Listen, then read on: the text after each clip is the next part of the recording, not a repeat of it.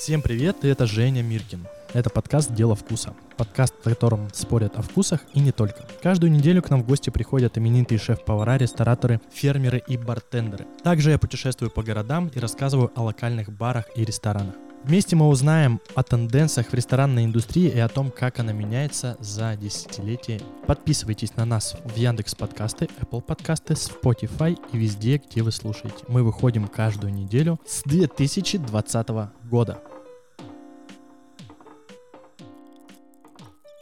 С вами Евгений Миркин и подкаст «Дело вкуса». В гостях у меня Максим Раев, Соболев сыр. Сегодня мы поговорим да, о сыре. Всем привет, друзья. А, у меня есть самые основные топовые вопросы, я их сейчас перечислю, и мы, наверное, пойдем по блокам. Отлично. Первый — это откуда взялись дырки в сыре? Откуда?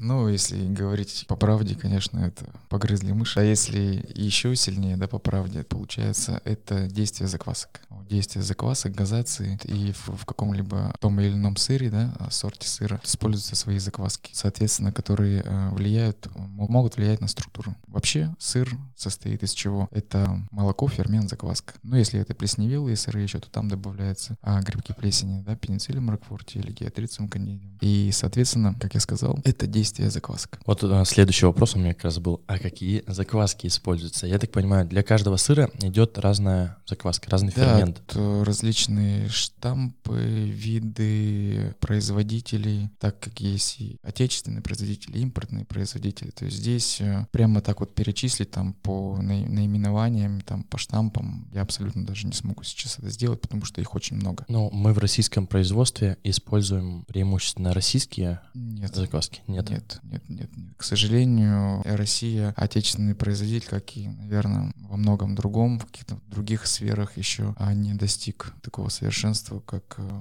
закваски э, импортного производства. К сожалению, пока мы, наверное, ну, производя отечественный сыр, да, используем импортные ингредиенты. Ну, ну и можно по аналогии, наверное, произвести, как это импортные машины делают здесь в России, да.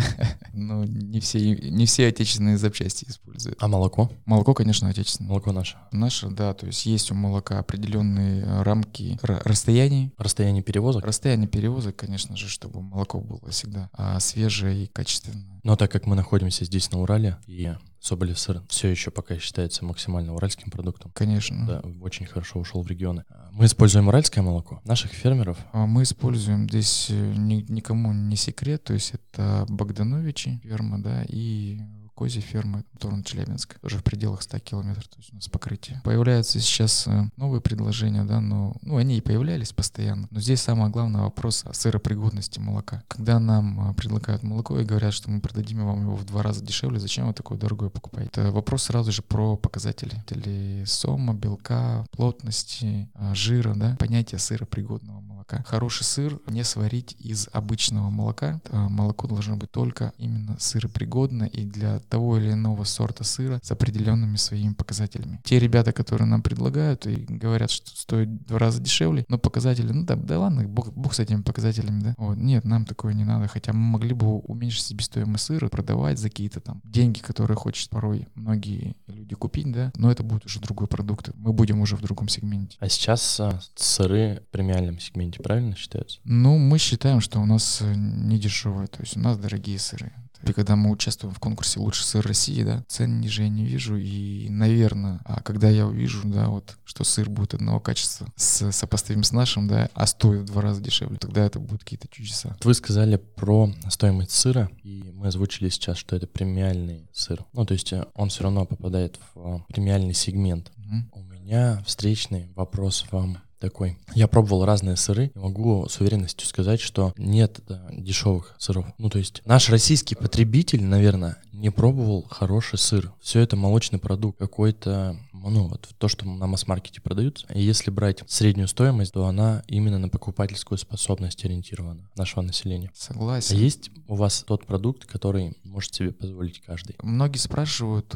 когда мы сейчас э, прошлого года начали работать по по франшизе, да. Ну и вообще люди спрашивают, а кто покупатель? Кто ваш покупатель? Наверняка это ребята, которые там, девушки, там, женщины, мужчины, которые приезжают в Бентли, Феррари, на ландкрузерах, Лексусах. Но нет. Но это неверное представление. Это неверное представление. И говоря о том, что сыр наш в каком-то премиум-сегменте, многие приходят и говорят, что у вас он недорогой. А мы, конечно, задумываемся, ух ты, может быть, повысить цены. Может себе позволить каждый, кто хочет попробовать вкус сыра, как одноименный да, сериал есть вкус сыра. Так я так выразился. Почему так говорю? Потому что был в конце 2019 э, года на фестивале в Сочи, угу. и публика приходила абсолютно разная, в том числе и приходили бабушки, назовем, ну, там. И мы разговаривали с одной а, бабушкой, она абсолютно помнит времена, да, она ела вкусный, классный сыр, да, вот когда еще до, когда у нас все начали в России, да, химичить. И а, попробовав наш, очень была удивлена. И суждение ее, размышления меня вот подтолкнули на такую мысль, что это действительно правда. Человек готов купить 100 грамм вкусно съесть, вот этот, чем 200, там, 30 грамм слопать. И не почувствовать вкус. Хочется сказать огромное вам спасибо, что вы продолжаете заниматься передачей вкуса и ремеслом. Потому что, наверное, а, на данный момент я шеф-повар, и у меня есть проекты, и я очень сильно заморачиваюсь на таких историях, что вкус начал пропадать. Ну, он пропадает в фермерских продуктах, в овощах. И, наверное, я с разницей поколений совсем недавно узнал вкус настоящего сыра. И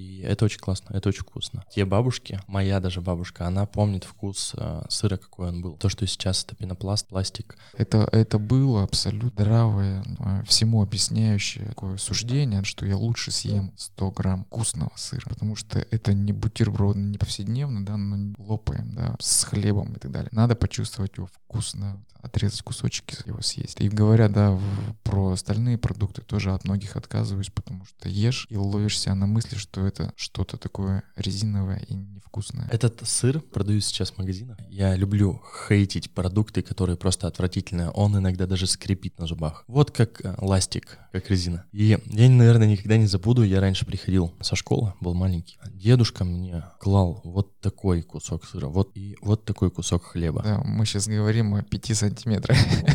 Это было безумно для меня вкусно. Но когда я попробовал настоящий сыр, я попробовал его в Сочи первый раз. Ездил в Абхазию, что-то из свежего, наверное, да? Да, да, из свежих сыров. Это было очень вкусно, это ни с чем не сравним. И я думаю, что, наверное, наше поколение, мое поколение, сейчас 30-летних, оно находится в том состоянии, когда умирает весь вкус. И должен произойти тот пик, когда начнется новое возрождение. Ну, молодежь начнет... Да, но... Захочет, просто невозможно будет без этого. Многие ребята молодые приходят на фестивали, подходят, да, пробуют, покупают. Потеряно, в том числе и это поколение 25-30 15 лет. Многие начинают разбираться, многие сейчас молодые зарабатывают деньги, да. Смотришь, что многие переходят именно на, на качество уже. Потому что чем раньше, конечно, мы задумываемся о своих желудках, меньше будем пичкать консервант. Есть такой миф, сыр помогает предотвратить кариес. Слышали про такое? При наличии кальция. Да, то есть э, ученые, опять наши любимые британские ученые, провели эксперимент, взяли группу людей, им было интересно, люди пили молоко, кушали сыр, две разные группы людей. И выяснилось, выяснился такой факт, что люди, которые едят сыр, они меньше подвержены кариесу, так как во время пережевывания сыра идет окисление. И это убивает все микроорганизмы, которые там сахар, сладкое вот это все. Не стоит менять зубную щетку на сырную щетку, но все-таки это оказалось правдой. Ну, я, наверное, соглашусь. Я давно не посещал уже стоматолога.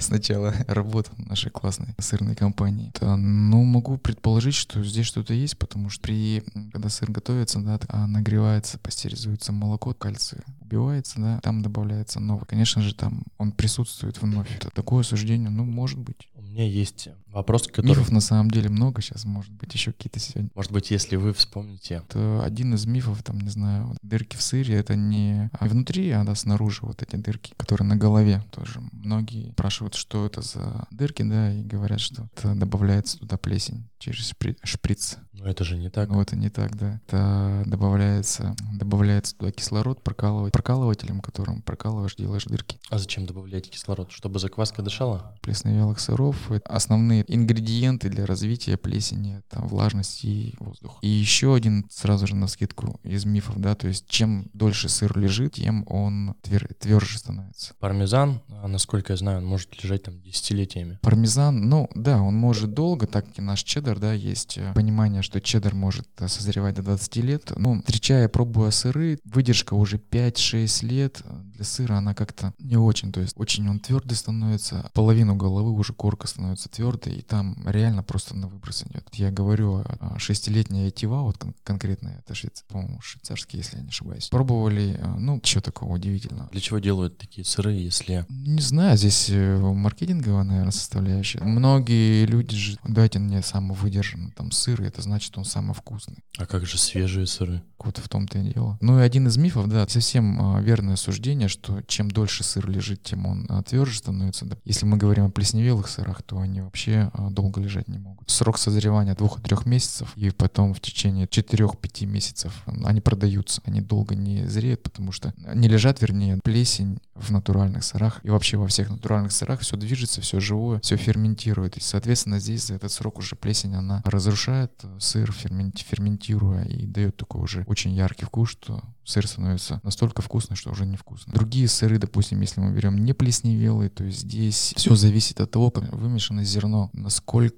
много удалено влаги из вот этого зерна, вот когда сыворотку отделяют от сырного теста. Чем меньше зерно, тем суше сыр получится. Чем влажнее зерно, тем он будет мягче и влажнее.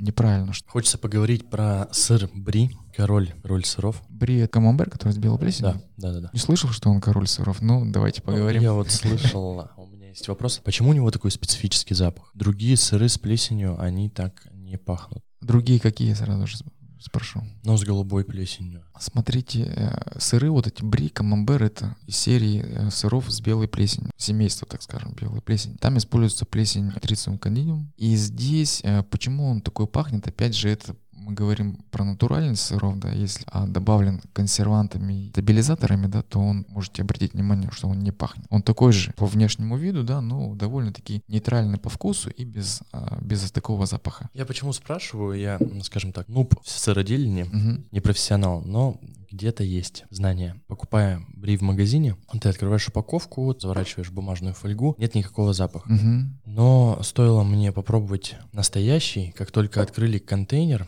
маленький пластиковый, меня сразило на повал. Поди еще, может, какое-нибудь козье молоко было, нет? А, наверное, коровье все-таки, да. Потому что многие сейчас в России могут сделать камамбер из, из козьего молока. Сейчас, на самом деле, полет фантазии у сыровара большой, и, да, продолжая разговор про запах, скорее всего, могу предположить, что срок созревания определенно был, это не свежий был сыр. Ну, как не свежий, то есть не вчера сварили, сегодня на прилаг попал, да. Как правило, у таких сыров в начале идет творожистое такое состояние внутреннее и такой беленький мох сверху, да, это он все созрел, и его отдали сразу в продажу. Таких сыров, как правило, срок а, годности ну, 30 дней, кто-то даже 21 день указывает. Потому что э, сыр а, в отсутствии консервантов, я сказал, и стабилизаторов, он а, ферментирует каждый день, и если даже там температурный режим немножко нарушен, то он еще войдет в свою вот стадию запаха вкуса. Ферментируя, вот он дает такой запах, то есть он становится ближе к центру, таким текучим, дельки через две, через две с половиной его разрежем так сверху, то можно будет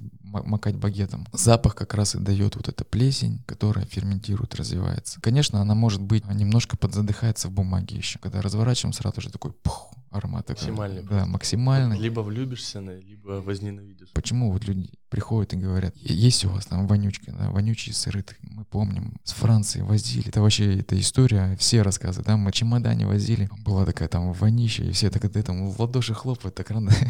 вот, сейчас это у нас появилось. Такие сыры, и у нас есть в нашем магазине, конечно, стабилизирующие и консервирующие сыры у себя не держим, то есть у нас натуральные. И когда мы покупателям предлагаем сыр, да, свежий продаем, если чуть он под, подзрел, маленько мы разворачиваем упаковочку, да, и говорим, что вот посмотрите, вот он уже а, ароматный. Кто-то говорит, блин, вот именно это, именно это, и даже там я еще два дня подержу в холодильнике, чтобы он у меня еще маленечко подразмяк. Как правильно хранить сыр? Вот вы говорите парочку дней, еще кто-то говорит, что он готов подержать сыр. А как правильно на самом деле хранить сыр? Правильно, но в домашних условиях это максимально, что надо делать, это в холодильнике. Есть некоторые сорта сыров, допустим, которые можно наоборот открыть, чтобы он подышал, но это уже уже после того, как э, достал из холодильника. Конечно, самое основное — холодильник и в пленке. Просто в пищевой пленке. То есть э, здесь, если сыр приобретен у нас, мы обворачиваем его очень такой классной промышленной пищевой пленки с микроперфорацией для того, чтобы сыр дышал. Есть пленки, как мы вот сегодня затрагивали вопросы качества, да, есть пленки с меньшим дырочки, забыли, Ну, забыли, да. да, проколоть там еще. Такой пленки сыр дохнет, появляется плесень, заветривание и так далее. Все. Вот, по- потому что некоторые партнеры мне звонят и говорят, да, вот на витрине почему у вас хорошо лежит, а у нас нехорошо лежит. Вот температура та же самая. Мы говорим, а что за пленка? То, да я не знаю, вот в магазине сбегали, купили. Тоже надо э, в этом плане подходить. То есть основное, то, что мы рекомендуем, это пленка, дышащая пленка. Есть мнение, что ну, в крафтовой бумаге люди хранят, да, в крафтовой бумаге он подсушит, то есть бумага будет впитывать, и сыр будет подсушиваться. Сушиваться, а здесь надо будет тоже очень профессионально подходить к выбору бумаги, потому что здесь такой вопрос тоже, вот секунду откликусь, то когда искали бумагу для сыра кротен, который мы делали, но который перестали делать, очень много бумаги перебрали, какая-то не дышала, какая-то еще что-то. Уйма производителей к качеству не нашли. Нам сказали, что надо с Франции привозить, вот тогда будет классно. Вот Отечественные производители, ну, ну, можно тоже понять, но чтобы сделать классно, нужно потратиться. Так кто тратиться хочет? Соответственно, наша так убежденная рекомендация — это пленка. Пленка Вы знаете что-нибудь про так называемый российский сыр, который часто можно встретить на прилавках магазина? А что именно надо знать? Ну вот чем он отличается? Какие его отличия? У вас есть в продаже российский сыр? У нас весь российский сыр. Нет, вот он называется российский сыр. Это не то, о чем мы сейчас Нет, разговариваем. Нет, нет, нет, Ну, конечно. это нет. же, наверное, Нет, нет, его нельзя в наш магазин заносить. Нас поразит сразу молния, потому что... Нет, нет, нет, ни в коем случае. Надеюсь, такого момента ни- никогда не случится, чтобы мы начали заниматься вот продажей. Даже продажей, просто перепродажей, да, сыра вот именно вот этого российского. Но чем отличается? Можно, а, честный производитель, он сразу напишет содержание. содержание, и это будет сразу же видно. Второй момент, Клей, пенопласт. вот, ну кто-то пальмовое масло использует, мне рассказывали ребята, но производитель просто не пишет это, да и все, как бы, все хорошо у него. Ну зачем, действительно. Такой маленький секретик утаить. Первое по составу, второе по вкусу, третье по цене. Сыр, а у сыра, как я говорил, есть своя себестоимость. Те люди, которые занимаемся сы- сыроделием, сыроварением, мы знаем, сколько стоит. Очень важно понимать, что сыр это не дешевое удовольствие в себестоимости даже. И то, что когда оно выходит на рынок, для того, чтобы попасть потребителю в живот, это нужно прям ценить. Это ценить, это, да, это просто и э, самое основное, да, люди, когда будут именно пробовать один сыр и другой сыр. Один пахнет молоком, другой не пахнет молоком. Один вкусный, другой не очень. То есть это все влияет на качество сыра. Э, Российский продукт, если мы говорим о стоимости 400-500 рублей килограмм на полке, на Я не полке, понимаю просто. а я сейчас быстренько скажу, что себестоимость хотя бы по одному молоку, это литр молока сыропригодного стоит 40 рублей в закупе, да, по одному молоку 400 рублей килограмм. С одного литра молока получается С 10 литров молока 1 килограмм сыра. 1 к 10. Это по одному лишь А есть еще другие составляющие зарплатные налоги. Там, а мы видим уже а, в сетке, и видим цену 500 рублей. Ну, представьте, а чтобы попасть в сетку, это звено минимум производителя и дистрибьютора сетка. А каждый еще хочет заработать, я скажу по секрету, всему свету, 70-80%. То есть то. О чем мы говорим, да. Никто не задумывается о фермерских продуктах, ну, я имею в виду о ремесленных. И никто не думает, сколько они стоят и как они попадают на полки. Все видят, задемпили рынок максимально. Ну, рынок, да. Мы идем очень такой тернистой, но верной дорогой наших, так скажем, последователей становится больше, да, то есть это очень кропотливая работа, это работа с покупателем, объяснение, да, но нам очень приятно, когда люди начинают, попробовав многие переходят на светлую сторону продукта качественного. Я слышал, что те, кто даже пробует продукт, они начинают увлекаться сыроварением в домашних условиях. Как вы к этому относитесь? В принципе, и наша история, ну, наверное, да, отчасти, да, с домашнего, то есть Максим Соболев познакомился с одним человеком, увидел, да, ну, я так уже, так скажем, итоговую составляющую расскажу, да, увидел человека, который занимается сыром, спросил, а что человек ему объяснил, так как Макс Он любил готовить. С 7 лет его это очень увлекло. Он спросил, поинтересовался. Первый сыр, да, он был сварен на кухне. Казался сумасшедше вкусным, сумасшедше натуральным. После кухни переехал в гараж, после гаража на сыроварню, которую мы сейчас имеем. Отношусь э, абсолютно там не положительно, не отрицательно. Это оно, дело оно должно быть. Это толчок для развития в любом случае. То есть все начинают с чего-то малого. Но самое главное, чтобы вот эти люди, кто начинал, начинают на кухне, все-таки а, не забывали про качество, там, стерильность. Мы всегда имеем дело это с продуктом. Продукт питания, это, в принципе, это такая уже супер ответственность. И потому что почему-то говорю, сами а, с Максимом дегустировали, пробовали другие сыры, рассказываю там одну историю тоже, белую плесень. Дегустировали, вот, э, ну, сразу почувствовали, что это неладно. Ну вот я на следующий день слег, так скажем, не выдержал. Есть какие-то советы, которые можно дать уже с, с вашим опытом тем сыроделам, которые занимаются этим в домашних условиях? Может быть, просто гуру. То, что поможет добиться хотя бы для себя вкуса, Понял, понял. Начнем с того, что, конечно, там до того, до того момента, как я стану гуру, еще, наверное, очень далеко.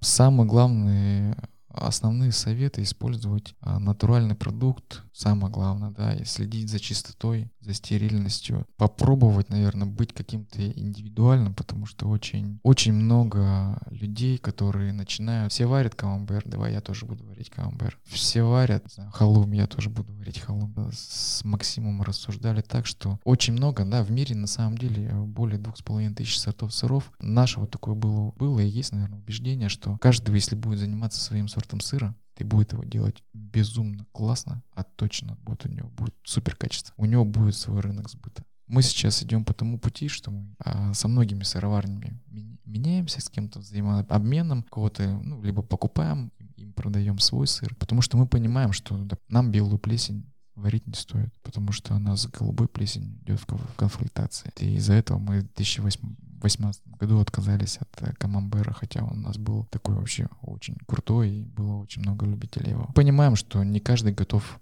выдерживать чеддер там, да, год, полтора года. Голубая плесень не так проста в технологии производства. Мы идем таким путем, что мы с сыроварами обмениваемся. Обмениваемся, классно сыр берем себе в наши фирменные магазины, франчайзи. Если каждый будет заниматься кем-то, будет делать, там, допустим, Маздам. Крутого Маздама в России тяжело найти, он, наверное, где-то есть. В России много сыров, ну вот так вот, если брать, из двух с половиной тысяч, что до нас не дошло? Что мы никогда не попробуем?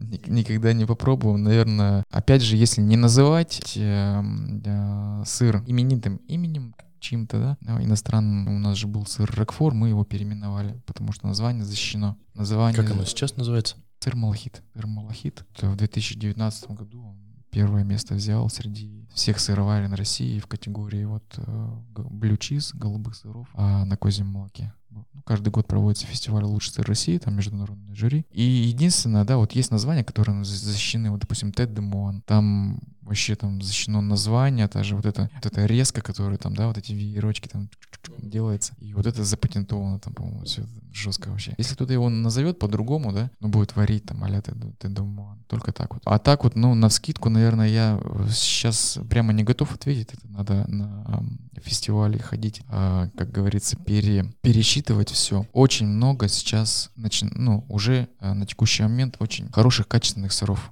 появляется. Вот. А, начало конкурса «Лучший сыр России» в 2017 году было 100, там 120 сыроварен. А в 2019 году их было 300. В два раза? Да, в два раза прирост и, и очень много достойных сыров. Как с крафтовым пивом. А с крафтовым пивом Может, тоже есть. Пять лет Да, назад. история а, идет, история развивается, и мы, если мы о крафте заг...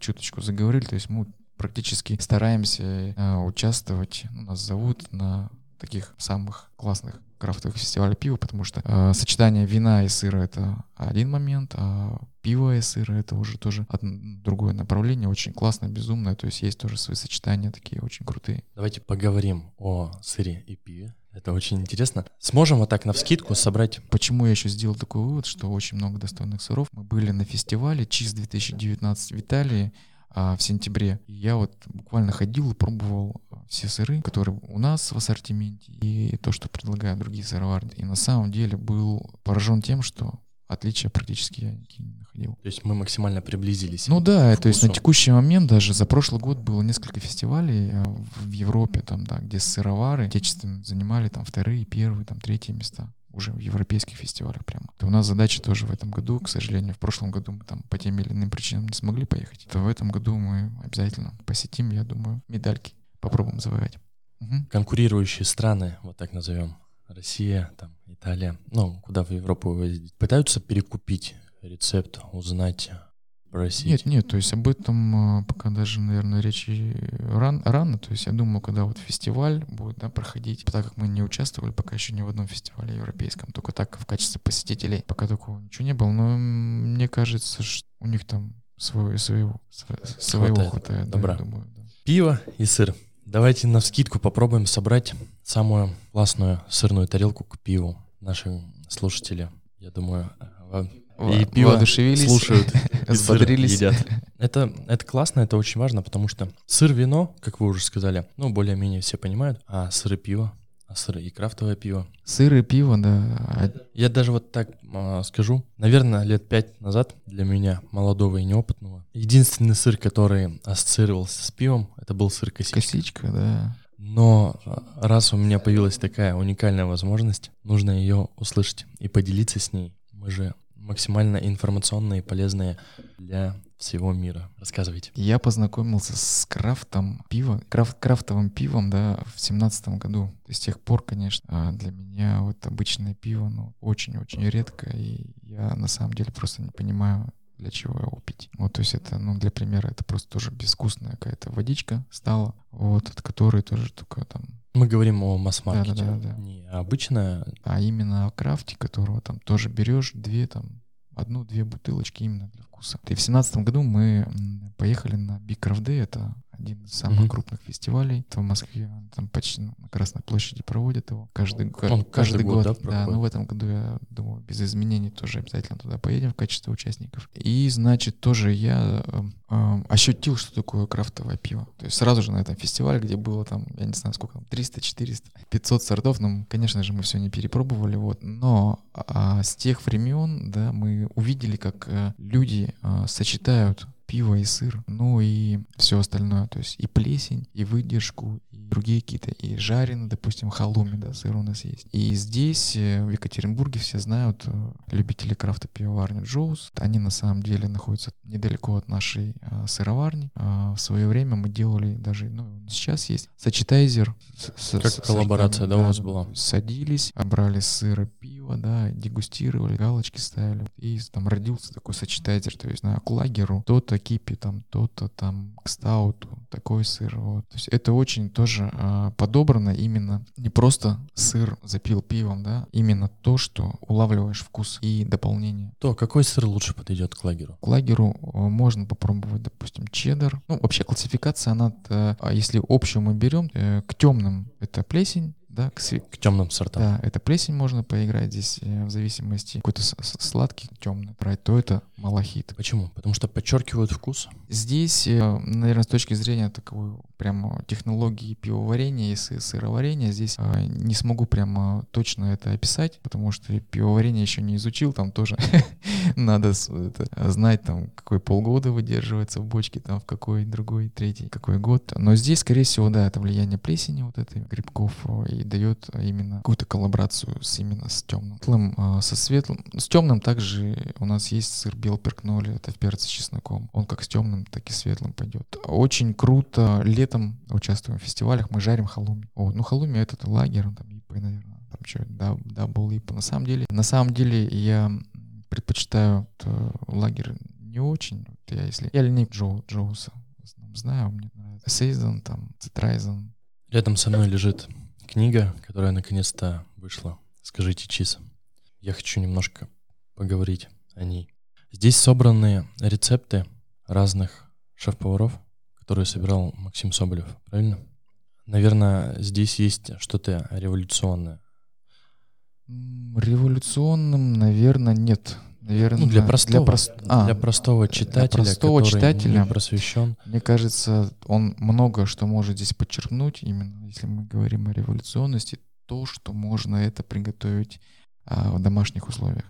Это очень, это очень круто, очень важно. Мы с этой точки зрения и подбирали, и просили шеф-поваров э, таким образом все это придумать, да, ну, чтобы это не надо было приходить к ним на кухню, в ресторан, и там те или иные приспособления только это приготовить. То есть мы максимально старались просто подобрать рецепт, вот, чтобы он был для, так скажем, для человека. Начали это, эту книгу с простого и крутого э, рецепта, это который придумал Максим. Вот это сыр халум, сыром халуми салат. Он Жареный, Да. теплый салат. Э, безумно простой и безумно вкусно, да, как раз открыли. Красота.